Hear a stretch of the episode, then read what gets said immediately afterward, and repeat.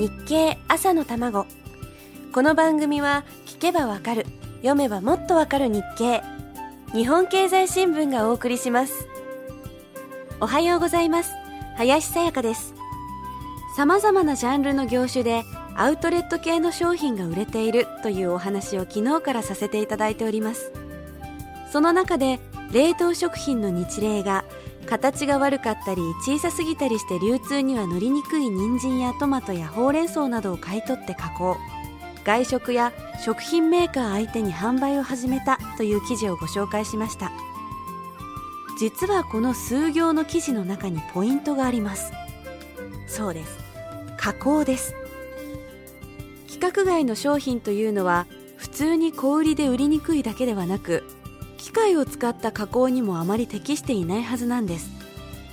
人間が手で加工すれば人件費がかかってしまうからこれまでは捨てられてきたわけですね。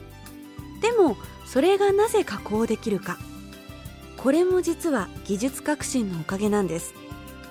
8月12日の日経にそんな記事がありました。東京のネピュレという会社。この会社は800度という高温の水蒸気を発生させる技術で特許を持っているところです。その技術を使って不揃いの野菜を上質で栄養満点のピューレ状に加工しているんです。こうすることで食品メーカーやレストランに出荷できる商品になるわけですね。他にも高周波を使って短時間で冷凍した肉を解凍する技術とか牛が繁殖するサイクルを短くする技術など食品業界のために使われている技術だけでもかなりたくさんあるようです。そういう技術を開発できれば大手相手にも引けを取らない仕事ができるかもしれないわけでものづくりの国日本の未来に期待したい今日この頃です。日本の消費者は世界一目が肥えていると言われます。商品の持つ機能や味などへの要求水準が高いのは確かです。と同時にわずかな傷も許さない。見た目へのこだわりも重視します。ところがその傷や見た目のこだわりを日本の消費者が捨て始めているかもしれない。というのです。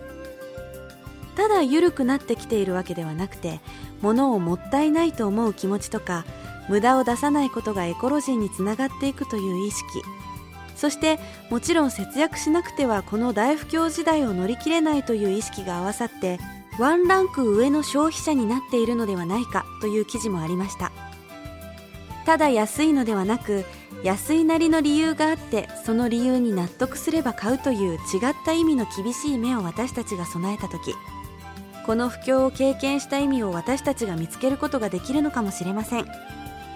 さあ続きはまた明日のこの時間です。